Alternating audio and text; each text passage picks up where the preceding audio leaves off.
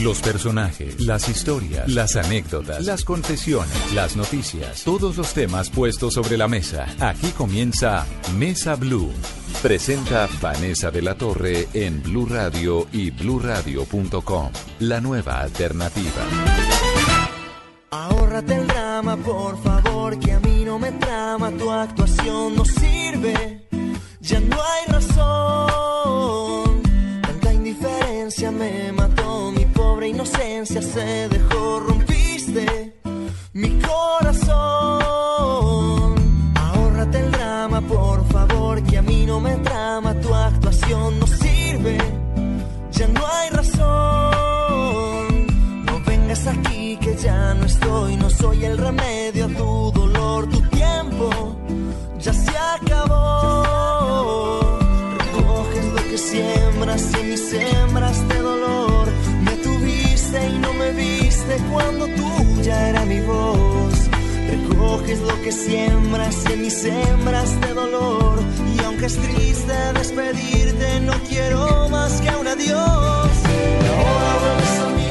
Están escuchando ustedes a Sebastián Yepes. Sebastián es un manizaleño, un cantante, compositor, intérprete. Lo suyo es la guitarra. Tiene una música deliciosa y bueno, es un gusto tenerlo este domingo aquí en Mesa Blue. Sebastián, buenas tardes. Pane, un saludo para ti y para toda la hermosa gente de Colombia que nos escucha a través de Blue. Y el gusto es todo mío, de verdad les agradezco mucho por este maravilloso espacio que, que me brindan, que le brindan a mi música y que en este momento tan especial también le brindan a mi ciudad. Qué delicia, y hace mucho rato lo queríamos tener porque nuestros oyentes a través de Blue Radio Co y de Mesa Blue nos estaban pidiendo su música, ahora en Manizales lo escucharon una cantidad, es joven, es talentoso, además es guapo, entonces siempre eso es una dicha, contar con tanto talento. Y bueno, me Muchas están gracias. acompañando en esta entrevista mi querido Esteban Hernández, que ha estado toda la semana cubriendo Manizales. Esteban. ¿Qué Vane? ¿Cómo vamos? Una delicia Manizales. Bueno, ya hoy domingo eh, va concluyendo la feria, ya va terminando. ¿Cómo le ha ido toda la semana? Usted se quedó a ir allá, ¿no? Ay, una maravilla, una delicia. Manizales es espectacular. La gente, el cariño, la música, la feria. Yo, por dichoso, me quedaba, pero no, tengo que coger un avión mañana y arrancar para allá. Aquí lo esperamos, vuelva por favor. Y Julián Urbina, nuestro productor, Julián, Vanessa, muy buenas tardes. gusto tenerlo a usted también aquí, a Esteban, Sebastián. Sebastián. Bueno, comencemos por el gracias. principio, por la música de Sebastián Yepes. ¿De dónde sale, Sebastián, esa, esas ganas de ser músico? ¿Usted cuántos años tiene? Jovencito, porque es de 1980, ¿no? 36 años, este, 37 va a ser este año ya, imagínate. 37 en el 2017. ¿Y hace cuánto es cantante? Desde el año 2000 aproximadamente. Hace 17 cuando años, a los tomé la 20. decisión ya definitiva de dedicarme a esto, hice dos semestres de medicina. Eh, mi madre estaba muy orgullosa de su hijo eh, que iba en camino a ser médico, pero la verdad yo estaba un poco temeroso eh, de enfrentarla porque siempre que me sentaba a estudiar anatomía era el libro de anatomía y entre ese libro y yo estaba la guitarra. Entonces definitivamente un día tuve el coraje y la valentía en el año 2000 finales del 2000 de decirle que el oficio al que yo quería dedicarme el resto de la vida iba a ser músico.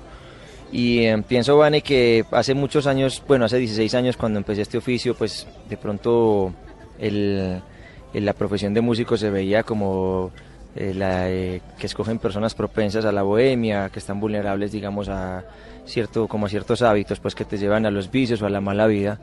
Eh, pero yo le hice a ella una promesa de ser siempre una persona de bien y dedicarme a este oficio con todo el amor y con toda la entrega porque la música, la verdad, me, es la que me tiene vivo. Y pues le doy muchas gracias a la vida por haber tomado esta decisión porque creo que hoy por hoy la gente valora el oficio del músico de una manera espectacular y por eso Colombia es lo que es para la música hoy por hoy. Un semillero tremendo de grandes artistas cada vez más internacionales.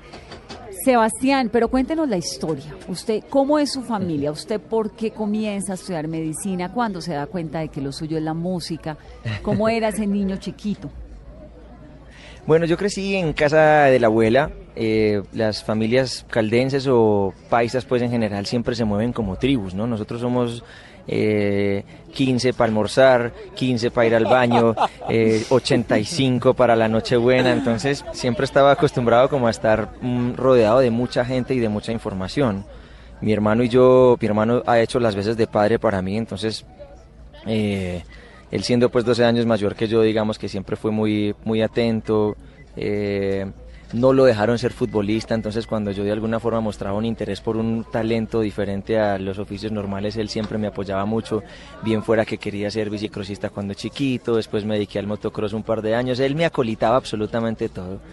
Entonces, pues la verdad, digamos, cuando él de todas formas tenía que buscar su espacio para desarrollarse sin que estuviera por ahí la ladilla, manito, y mi madre trabajaba, yo me sentía un poco solo. Me le escapaba a mi abuela porque mi abuela era muy rezander. Entonces después de seis o siete rosarios ya me escondía a mi abuela debajo de la cama y mi forma de, de, pasar las tardes enteras ahí como de alguna forma conmigo mismo descubriendo el mundo era escuchando música.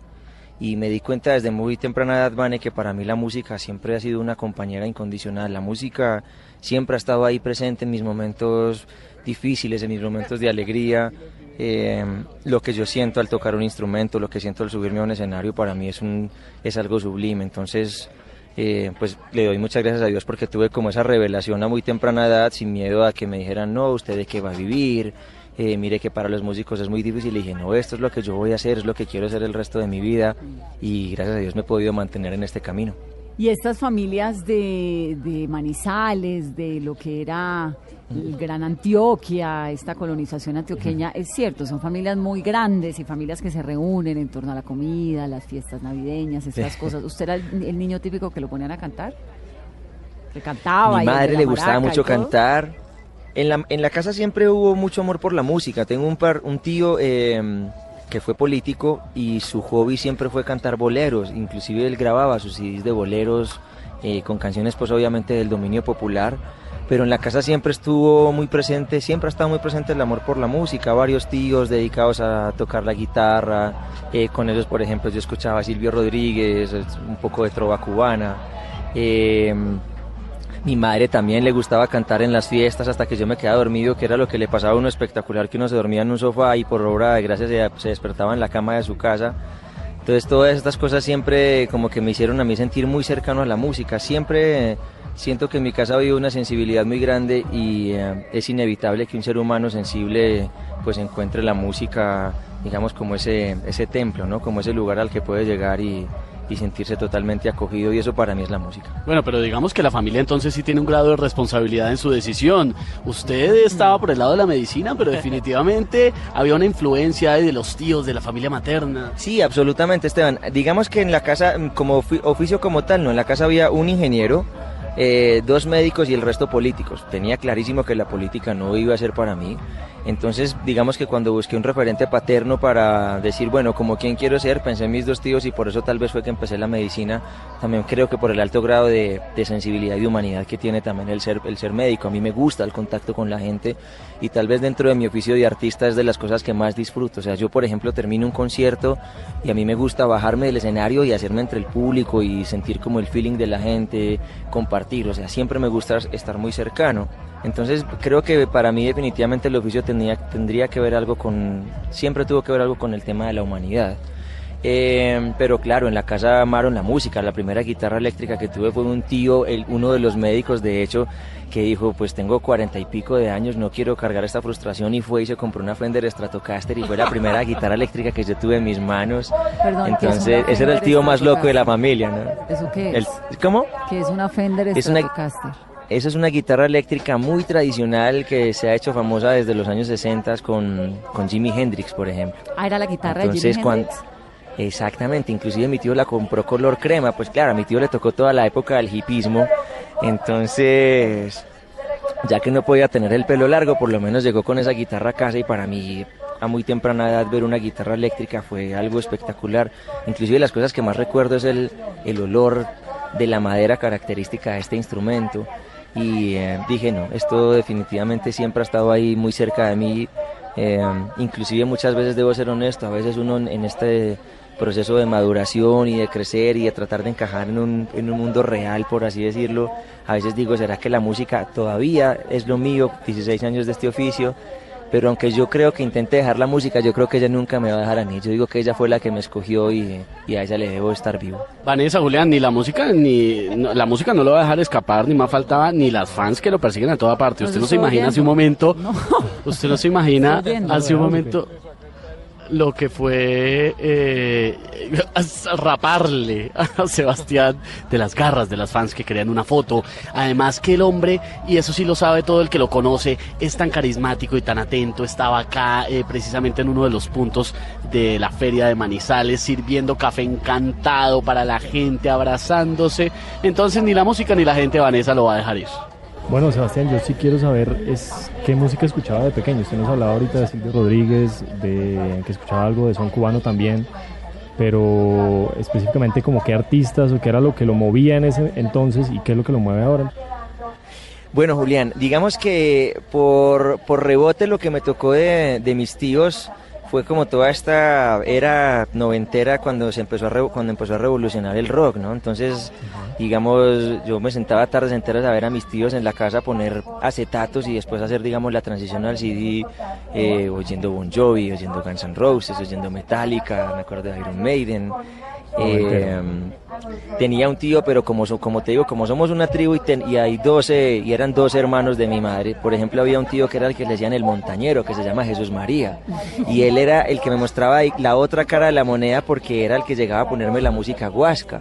Y me acuerdo, por ejemplo, él sacándole piedras a mi mamá enseñándome toda la música de Octavio Mesa que no le cabe un madrazo más a cada canción. y de hecho creo que es de las canciones que todavía me sé completicas. Tú me puedes poner obviamente aquí no podemos pero una canción de esas de carrilera de Octavio Mesa yo me la sé casi todas de memoria pues. Entonces era muy lindo porque era mm, siempre como tener ese contraste, ese contraste musical.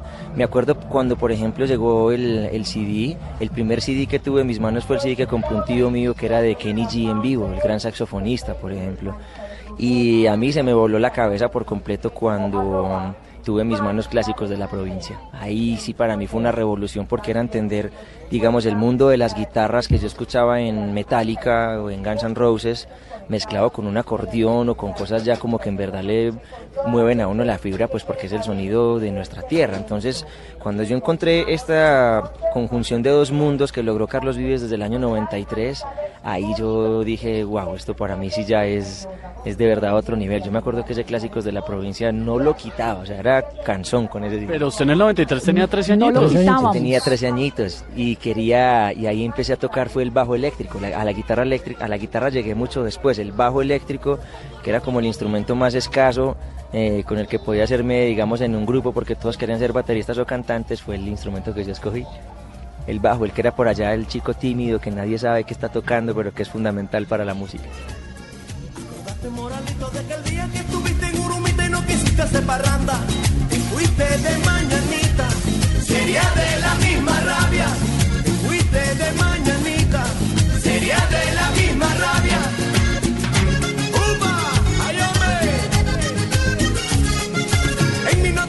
Nota soy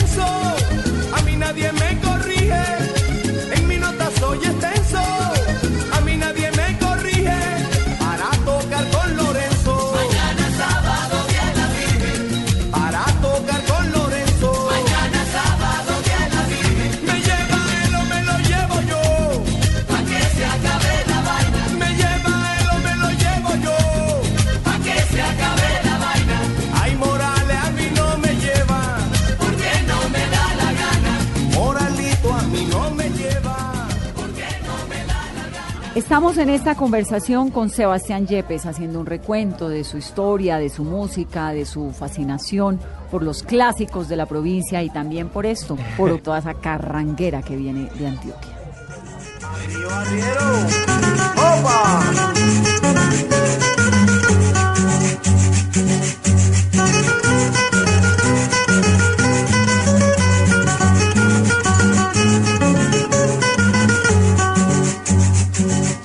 Soy campesino de los berracos y soy arriero de profesión. Me importa un culo y no me interesa de como pipa ningún huevón. Sí, señor. Cruzo caminos, arriando mulas, tomando trago y comiendo frutas de las mujeres desengañadas. Bueno, Comienza entonces el niño Sebastián a crecer, rodeado de música, de inquietudes. ¿Cómo era en el colegio?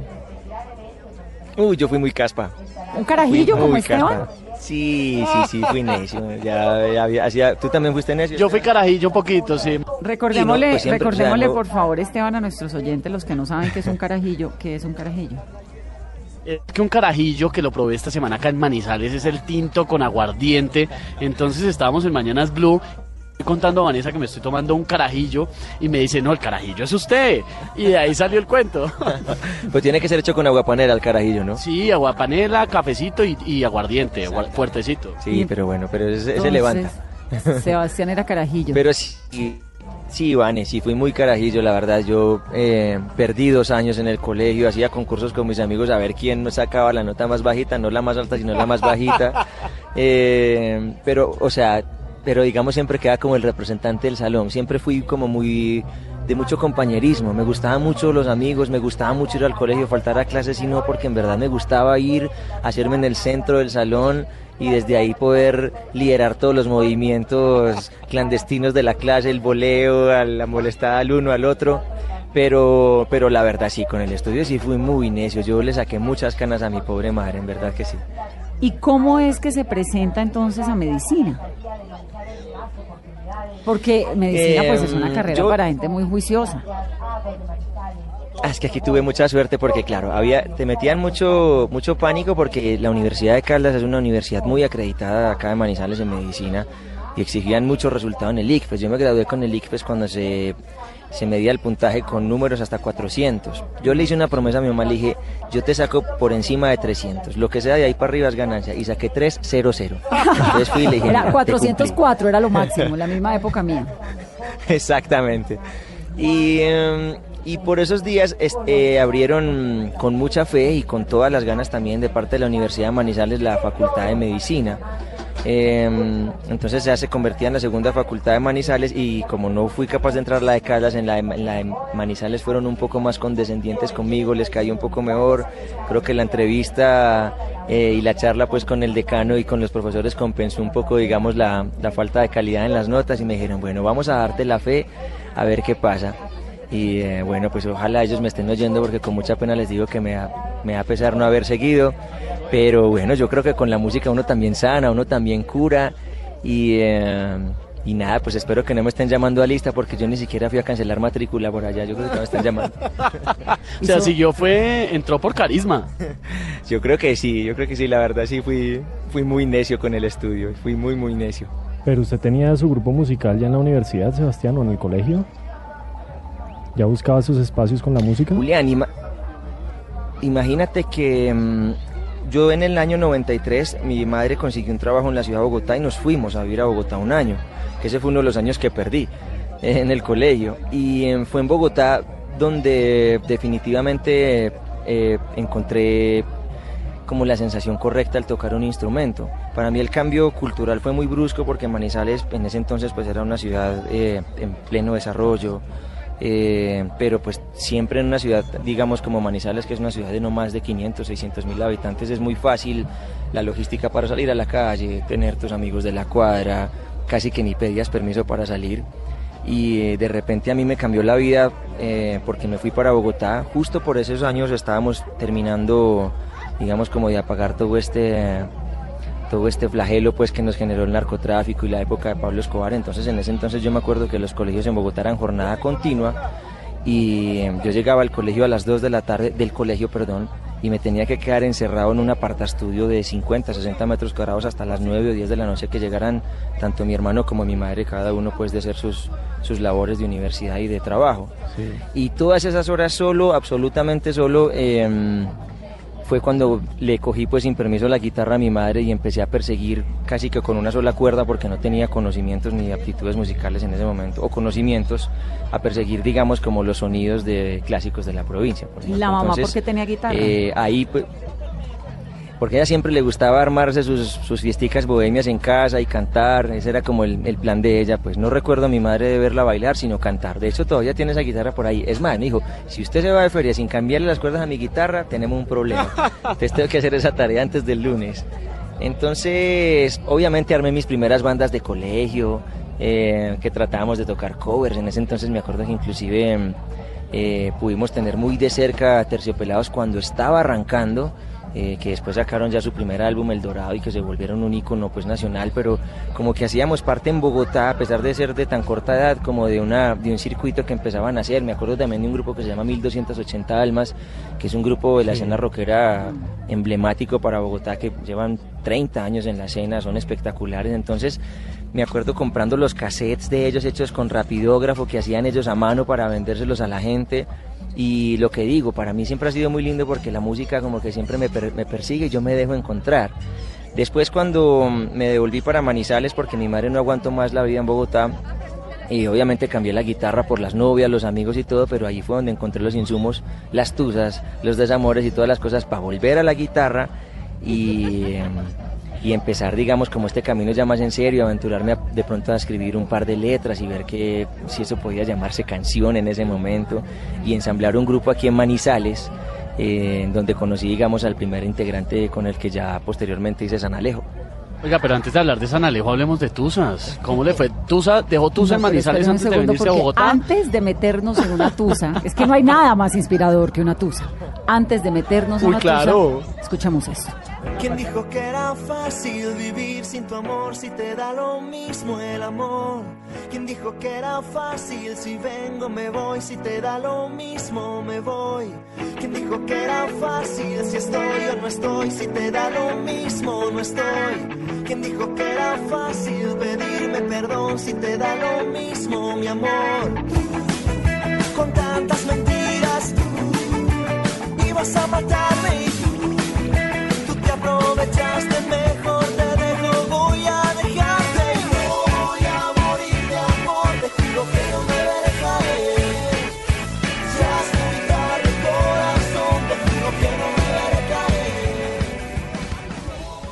Bueno, ahora sí, el maravilloso mundo de la tusa. Tiene su encanto la tusa, porque uno cree que todos los poemas son escritos para uno, uno es el protagonista de todas las historias de amor y desamor, uno es el protagonista de todas las canciones de Chabela Vargas, Que todas le quedan, sí. todas le quedan. Todas le Hemos pegan. dicho, no hay nada más productivo que una tusa, ¿no? Sí, definitivamente. María, eso es tela para canciones la que tú quieras. Esos son metros y metros de tela. Para canciones, para reportajes periodísticos, para programas de radio, para... Sí, absolutamente. Sí, para todo. Somos expertos en Es el manejo de las puro. tusas en este programa. Sí, es combustible puro. Qué bueno, qué bueno. Yo pienso que es, el- el- esa es una forma de, de amar también, ¿no? Y, y, em, pienso que los humanos somos muy frágiles y de alguna forma entender el amor, digamos, desde esa ausencia o desde esas cosas que a veces em, como que dejan ese vacío, pues nos hace en verdad conectarnos con la vida, ¿no? Nosotros somos, estamos hechos, somos seres muy duales, ¿no? Y esa, y esa sensación también, digamos, como del vacío eh, es maravillosa, es maravillosa. Por lo menos, digamos, para escribir es, eso es gasolina pura.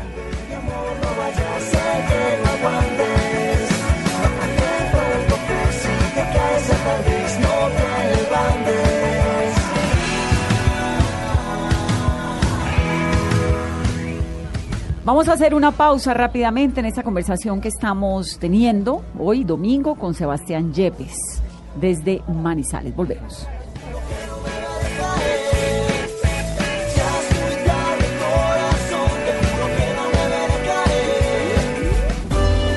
Ya regresamos con Sebastián Yepes en Mesa Blue.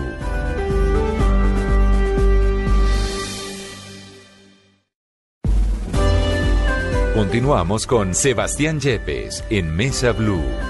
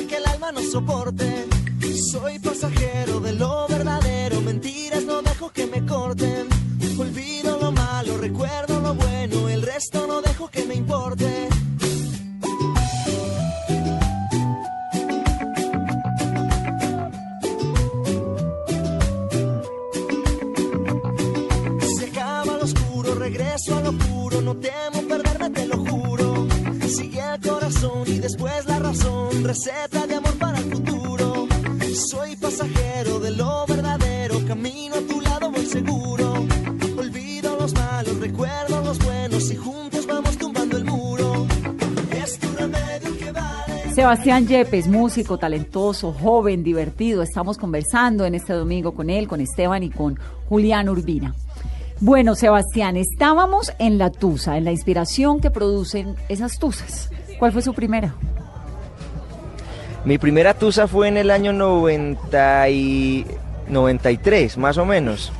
Y fue cuando tuve cuando tuve que emigrar de Manizales para Bogotá. Me acuerdo que tenía una novia, les voy a decir el nombre y todo. Se llama Karina Uy, pero tremendo, porque eso es con nombre, con vendida y todo. Karina María Isabel Marulanda. Ella se llamaba Karina María Isabel Marulanda y la ruptura fue una ruptura obligada porque fue por tener que irme a vivir a Bogotá. Entonces obviamente teníamos 12 añitos y no íbamos a seguir viviendo, pues a seguir teniendo, perdón, el noviazgo. Y yo me acuerdo que mi hermano tenía un Renault 21 y, perdón un segundito. Es que usted no se imagina lo que está pasando acá. Estamos en plena Feria de Marizales y literalmente estamos rodeados de las fans de Sebastián que se acercan cada segundo a tomarse una foto con el hombre.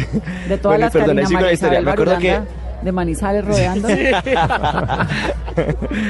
Me acuerdo que mi hermano tenía un- teníamos un Renault 21 en, en casa y eh, yo me acuerdo pasar un- los sanduchitos de atún que compramos para coger la carretera Manizales Bogotá. Yo pasaba esos sándwiches a punta de lágrimas. Yo me vi, me fui llorando todo el camino hasta Bogotá, Qué todo el camino, sí. Después los regaños eran las cuentas de teléfono, obviamente, porque mm, llegábamos, o sea, le timbraba a Bogotá Manizales hasta que ya la cosa, hasta que ya la cosa se superó. Pero esa fue la- el, como el primer eh, vacío de amor que yo sentí, pues, en mi adolescencia. Eh, ah, pero fue muy chévere. Me acuerdo de los cachetes calientes por las lágrimas y todo eso. Todo eso Ay, no, no, no, qué horror. ¿Y a esa le hizo canción? ¿Esa Ese- tuvo canción? No, no, ahí todavía no había encontrado Julián como la música, como ese, como esa terapia de desahogo, no, ahí todavía no, estaba, estaba sí, tenía 13 añitos y mm, no, no había todavía sentado pues con la guitarra, no me había sentado con la guitarra aún como a encontrar ese, como esa catarsis, ¿no? La primera canción que escribí sí fue como a los 17, 18 años y en verdad no estaba entusado, pero terminó siendo una canción de Tusa porque sí, alzar el lápiz cuando, cuando ese sentimiento aborda o cuando hay algo por ahí, eh, pues yo creo que es más fácil. A mí me parece que admiro mucho a los compositores, digamos, que le cantan a la vida desde otra perspectiva porque ahí hay un reto muy grande, ¿no? Como es, me parece muy teso. Yo ¿De qué canción estamos hablando? era una canción que se llamaba Porque yo. Y eh, me acuerdo, sí, me acuerdo que eran cuatro noticas y fue mi primera melodía. ¿Se acuerda cómo era? Sí, era como porque yo estoy muriendo por ti, mi amor, ya no puedo más sufrir por tu corazón, algo así. Se llama porque yo. ¿Y De hecho nunca la he grabado, siempre mis amigos me dicen, grabala y yo no sé, como que uno le tiene miedo a esa primera canción porque uno piensa que es bobita. Ay, que es la hija grabala, que suena divino. Pues suena bien, Muchas gracias. Sebastián, ¿y qué se hizo Karina Marisabel Marulanda? Karina, yo creo que se casó. Nunca más volvió a saber de ella. Espero. No, nunca más volví a saber de Karina. De hecho, me- por ahí inclusive a veces veo a, a su papá. Paso con frecuencia cerca de... No, por, por el frente, de donde ella vivía, donde le hacía yo las visitas de sala en mi infancia. Eh, pero no, no la he vuelto a ver por ahí. Y ella es muy característica porque me acuerdo que era pecosita, pecosita, pecosita. Eh, como Harriet, la de Vicky, la pequeña maravilla. Era, se parecía como a ella, como tirando a pelirrojita y todo. Debe estar escuchando este programa Karina Isabel Marulanda. ¿Qué tal uno? El domingo está cocinando pasta boloñesa en la casa. su nombre. Cuando de pronto, oh, sopas. Mi exnovio de los 13 años hablando de mí en un programa de radio. Bueno, mandémosle un saludo a Karina por haber Ya no Eso sí, a decirle. eso Sí, exacto. está tocando. Sí, Bueno, Además, por eso dije el nombre completo, porque es un nombre atípico. O sea, no creo que muchas mujeres llamen Karina María Isabel. No, Sí. con que hubiera No, dicho no, no. Karina Así siempre nos va a Marisabel era por ahí porque no le gustaba que le dijera así. Sí. Pero es lo que llamo, yo me llamo. Gloria Vanessa y tenía un par de novios que me decían Gloria Vanessa solamente por torturarme. Me traumatizaron mucho, pero como pude ver, Ay, pues ay, salí ay, adelante. Sí, no, pero es un nombre lindo también, muy lindo. Bueno, Sebastián, ¿cuál es la canción ideal de las suyas y de otras para superar una tusa? Mm, uy. Para superar una tusa. Bueno, yo pienso que hay una que escribí que, que me sabe a victoria, aunque mm, no pienso, no quiero que suene pues a venganza, más bien con B de victoria que se llama Cuando no queda nada. Uy, es, bu- es cortavenas, es buenísimo. y es típico, ¿sabes? O sea, uno siente que la cosa no termina ahí y uno le patina y le patina el asunto y ella te dice no, no, no, no, no. Y cuando uno dice, bueno, está bien, por fin entendí seis meses después el no. Entonces ya uno desiste, se va y a los dos meses vuelve y dice, no, mentiras, de pronto sí. Entonces cuando eso me pasó dije, bueno, hay que escribir una canción que se llame Cuando no queda nada. O sea, no vengas aquí que ya no queda nada. Aunque siempre queda, pero había que escribir esa canción. Ahórrate el drama, por favor, que a mí no me trama, tu actuación no sirve, ya no hay razón. Tanta indiferencia me mató, mi pobre inocencia se dejó, rompiste mi corazón. Ahórrate el drama, por favor, que a mí no me trama, tu actuación no sirve, ya no hay razón. No vengas aquí que ya no estoy, no soy el remedio a tu dolor, tu tiempo ya se acabó. Recoges lo que siembras y mis sembras de dolor. Y no me viste cuando tuya era mi voz. Recoges lo que siembras y en mis sembras de dolor. Y aunque es triste despedirte, no quiero más que un adiós. Ahora vuelves a mí cuando ya no te queda nada. Ahora vienes conmigo cuando ya no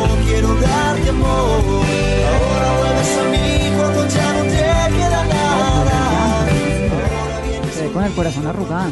¿Qué ¿Para tal, que le dediquen a uno esta canción? Sebastián. No, pues apenas. La dedicada apenas. ¿Qué tal? Ah, apenas, No. cierto que sí, esa canción, ¿sabe? De hecho, por ejemplo, en los conciertos siempre le digo a la gente, el que necesite dar un mensaje, eh, me hace el favor y prenda ese celular, haga esta llamada porque esta canción es perfecta para decir que ya, bueno, que, que ya, que ya pasó el momento. Bueno, Sebastián, ¿y cuándo, cuándo llega la experiencia y cuándo reúne pues las habilidades como para hacer su primera presentación? ¿Eso cuándo fue? ¿Cómo fue? Julián, yo pienso que uno para las grandes cosas de la vida, uno nunca se siente listo. Yo pienso que uno nunca Muy está listo para ser papá, nunca está listo para casarse. Eh, subirme a un escenario es una de las grandes cosas que me pasan en la vida y, y pienso que uno tampoco nunca está listo.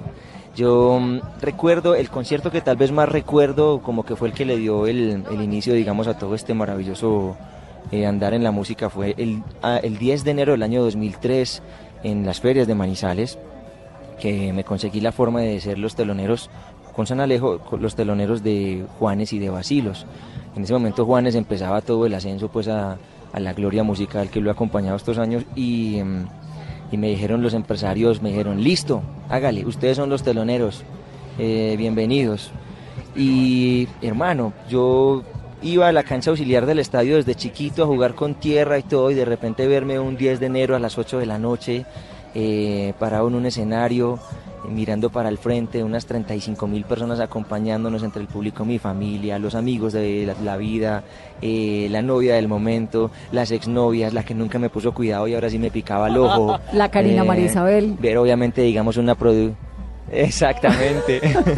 ver una producción pues de esta naturaleza, eh, estar cerca de dos grandes de la música como Juanes y Jorge Villamizar. Eh, yo me acuerdo que esa noche para mí fue como, o sea, fue más que un sueño, o sea, la tengo totalmente clara como si fuera ayer. De hecho, el pantalón y la camisa con los que toqué esa noche los tengo guardados. Ah, no, pero ¿verdad? apenas el amuleto. Sí, exactamente, los tengo ahí guardados con las foticos de la noche y todo como un recuerdo para toda la vida porque fue un, un momento maravilloso, maravilloso. ¿Sabe que yo sí, no lo tengo- voy a olvidar. De ahí pa- eso fue como el... que yo tengo, el, el momento cumbre, yo tengo una camisa roja guardada, parecido de una entrevista que logré que nunca se me va a olvidar y me costó tanto, pero tanto, tanto trabajo, porque era Barack Obama cuando era candidato a la presidencia y yo lo perseguía como loca por todo Estados Unidos. Y Y, un claro. día lo logré entrevistar y tengo esa camisa roja guardada. Y el día que me, de ahí en adelante, siempre que tenía algo para lo cual necesitaba suerte, me ponía Se mi ponía camisa roja. la puse tantas veces que ya está vuelta nada, pues la tengo guardada. Qué bueno. Sí. Bueno, pero eso hay que guardarla por siempre. Guardarla y hay que guardarla lavadita, ¿no? Sí, no, no, total, y cocida. Oiga, hablemos un poco de, de, y cocida, surcida. hablemos un poco de esa época maravillosa de San Alejo. Claro que sí, mira, tengo, para hablar de esa época hay que remontarse a algo maravilloso que está pasando aquí, es que la feria como les decía ahorita, la música es protagonista en la feria. Por aquí está Alejo González que vino a visitarnos. podemos darle un saludo por acá? Ay, pero por favor. Hola, hola, ¿cómo están? Feliz por acá en la Feria de Manizales. Feliz de estar por acá en esta bonita tierra que siempre nos recibe con los brazos abiertos. Que quién iba a pensar, pero la Feria de Manizales es protagonista en el arranque de muchas carreras. Muchísimo, muchísimo. Y además Alejo tiene novia manizaleña, este está casado aquí y me está reemplazando en los cafés mientras yo converso aquí feliz con ustedes. Bueno, pues maravilloso y un saludo muy especial a Alejo y gracias por haber pasado por aquí, por este programa. Eh, Sebastián, yo quería preguntarle sobre esos años con San Alejo. Usted decide independizarse, se separa de la banda, arranca una carrera como solista. ¿Por qué tomó esa decisión y cómo le fue? Porque uno ve, por ejemplo, el caso de Amaya Montero con la oreja de Van Gogh, que con la oreja era famosísimo, el grupo le iba muy bien, ella se separa y como solista no le ha ido muy bien. En el caso suyo, pues pasó lo contrario, la verdad es que ha ido bien, le ha funcionado. ¿Cómo fue ese proceso, esa decisión? ¿Por qué? Yo pienso que siempre ha sido por, por convicción, nunca ha sido, digamos, movido por una... Eh, como por un afán de protagonismo, porque de hecho a veces soy inclusive más tímido de la cuenta. Eh, con San Alejo vivimos años maravillosos, hicimos tres discos eh, y digamos que fuimos los afortunados de estar como en la cresta de la ola cuando la, el amor por la música local se disparó. Me acuerdo que cuando, insisto, cuando Juanes empezó a triunfar y empezó a, hacernos sentir a los colombianos orgullosos de ser colombianos, eh, cuando digamos se reemplazaba como ese pasado amargo y la gente digamos tú salías del país y en el te veían el pasaporte y en vez de decir ah Pablo ya decían era ah Juanes entonces pienso que aquí empezamos a sentirnos muy orgullosos a portar los relojes con la bandera a ponerle la bandera a los carros a poner la bandera en las ventanas de las casas. La música empezó a tener ese protagonismo empezamos a consumir el talento local de una manera espectacular y de repente nosotros por regalo de Dios, por regalo de la vida, nos vimos sentados un día eh, en una discográfica, siendo firmados, siendo firmados por un manager, de repente montados en una van, visitando los medios, las revistas, sonando en la radio, visitando los colegios y cuando la gente se sabía las canciones y para mí todo eso era una sorpresa.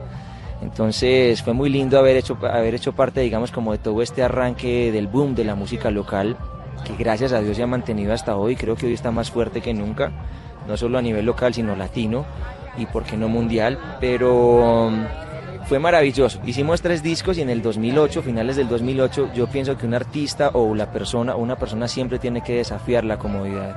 Y dije, bueno, todo está muy bien, pero como nosotros necesitamos estar obviamente en medio de la turbulencia para que la música siga creciendo, pues voy a desafiar mi comodidad, voy a quitarme, digamos, esta, um, sí, como ese momento de, de luminosidad total y voy a ver de qué estoy hecho como solista. Y arranqué. Fue una Em, en verdad pues como que fue una iniciativa muy genuina, eh, muy honesta y sigue siendo así hasta hoy. Em, y aquí vamos, Vane, yo qué te puedo decir, esto em, a la, gente digamos le vende el éxito a las personas como eh, algo insostenible como cosas digamos que en verdad hacer que brillen toda la, toda la vida es muy difícil y yo la verdad gracias a Dios he encontrado que la definición del éxito está es en hacer lo que a uno realmente le llena el alma. Entonces, debo ser muy honesto. Eh, puede que antes hubiera sido un poco más fácil. Em, la música ha cambiado mucho, la industria se ha revolucionado. Eh, a todos nos golpeó durísimo, digamos, el tema de hacer la transición entre el, el, mecanismo tradicional de la venta del disco y acoplarnos al mundo digital. Eh, entender, digamos, que los ingresos para un artista ya provienen de otro tipo de cosas. Em, pero para mí siempre está la recompensa de hacer todos los días lo que me gusta, tener tiempo para mí, para componer, para salir y compartir con la gente, para subirme a un escenario. Pero es cíclico, yo pienso que es cíclico. Mira, por ejemplo, el fenómeno que sucedió con Carlos. Carlos, Vives. estuvo, digamos, en ausencia o como mucha gente dice exactamente, no, ya la carrera de él se apagó, muchas cosas y mira como, digamos, no sucedió mucho entre el 2000, tal vez 4 y 2008, 2009 y mira por Dios hasta dónde vuelve hoy. Entonces, yo pienso que uno siempre está a una canción de que su vida cambie como oyente o como compositor y eh, lo importante es mantenerse en ese camino. Y seguir haciendo lo que no le gusta, eso es verdad. la felicidad consiste en que el trabajo no cueste tanto trabajo. Exactamente, así que uno se levante un lunes y diga que rico también. Y a mí por lo menos llevo 16 años sintiendo eso. No, y dichoso en su etapa de solista con sus discos, su etapa dulce, podríamos decirle, como el disco. Exactamente, sí, ha sido maravilloso. La gente, digamos, los fans no me hicieron reclamo alguno porque dejaste el grupo, porque... Eh, ¿por qué nos haces esto? ¿no? Fue como una transición muy, muy honesta, muy genuina, muy limpia, muy alegre, muy armónica. Y, e insisto, yo le doy gracias a Dios, le doy gracias a los fans porque pues aquí estamos, aquí estamos en la jugada. Yo también espero que mi mejor día todavía no haya llegado, ¿sabes? Y lo busco también y trabajo por ello todos los días. Mm, y pienso que ahora es mucho más fácil porque gracias al buen momento pienso que se ha, se ha tendido un colegaje muy lindo entre los músicos, ¿no? Ahora vernos más unidos, más solidarios, eh, respetándonos más, admirando más el trabajo de los otros, nos llamamos para escribir juntos. Por ejemplo, ahorita tuve la fortuna de incluir una composición propia junto a Santi Cruz en su nuevo álbum. Entonces empiezan a pasar un montón de cosas que para uno antes eran como una utopía y ahora es como, hey, ese man también es amigo mío, qué nota. O sea, yo soy muy buen fanático también de, los artistas de acá. O sea, bueno, y tiene a mí también ver un famoso me pone nervioso. Claro. sí, así es, con el, con el gran Fonseca también. Entonces han, han pasado cosas muy lindas. Yo la verdad que solo tengo cosas por agradecer. Esta es la canción con Fonseca, con Juan Fernando Fonseca, se llama Mis huellas en tus manos.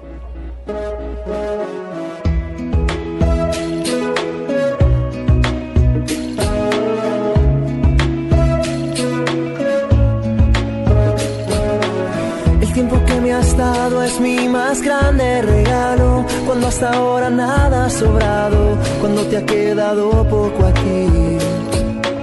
Mis huellas en tus manos han dejado los años que van tejiendo a diario mis pasos y siempre están abiertas a mí. Entiendes mi silencio, es que yo creo estás tan dentro del alma que sin ti puedo morir. Son tantos los recuerdos, se va llenando mi sentimiento que hoy mantengo intacto para ti. Y comprendo que, que tengo edad para entender. Que tengo edad para entender. Si tú te vas, ya no quiero ver cuánto me queda en vida. Si tú te vas, ya no quiero contemplar el antes ni después antes ni después.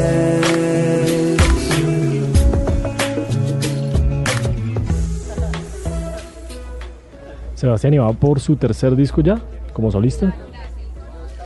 Sí, señor. Este año es el año, será el año del tercer álbum. Como solista lancé un primer álbum en el 2009 que se llamó De lo oscuro a lo puro. Sí.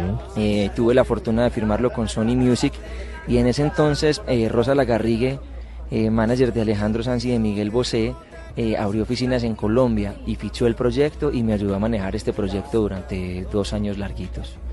Posterior a esto hice en el 2012 un segundo álbum que se llamó Dulce, eh, que tuve la fortuna de producirlo con Andrés Levín, que es un gran productor venezolano radicado en Nueva York, eh, responsable de discos de Fonseca también, de los cubanos Orishas, de Julieta Venegas. y me abrió las puertas de su casa. Ah, él también ganó un Grammy, por ejemplo, con Aterciopelados y su disco Caribe Atómico y me abrió las puertas de su casa y de su estudio.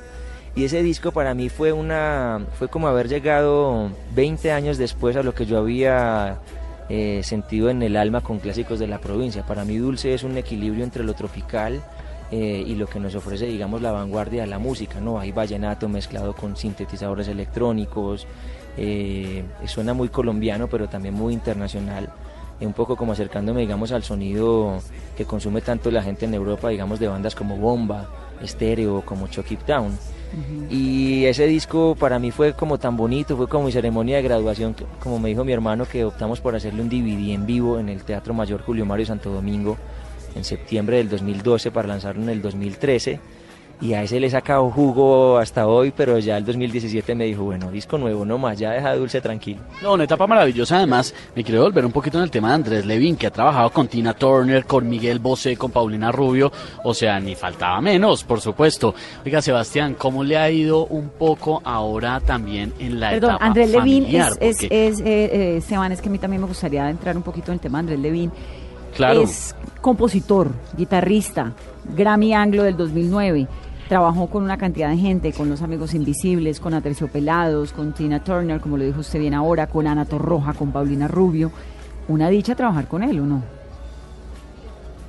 Andrés es Andrés es una maravilla, es un gran es un gran músico, eh, un gran ser, la verdad, una persona mm, eh, como muy impredecible. O sea, la, la sesión de composición y de producción con él fue algo muy especial. Me acuerdo que me veía, digamos, como muy tenso y ese loco me empacó vodka para grabar las voces y yo nunca había hecho algo así. Yo siempre era como, no, voy aquí, sírveme un tecito, un cafecito, algo así, agua caliente, lo que fuera. Este me dijo, no señor, este disco necesita perrenque. Y mandó a pedir vodka y, eh, no sé, me llevó como a unos mundos muy, muy especiales a través de, de la música. Un señor muy inquieto, muy... eh, inmensamente creativo, o sea, te- se podía quedar callado, pero de repente sabías que se estaba iluminando con alguna idea que terminaba siendo, listo, ya, que terminaba siendo genial. Entonces, la verdad fue una experiencia maravillosa. Creo que inclusive casi que al tiempo estábamos, eh, mi compadre Fonseca y yo haciendo discos con él.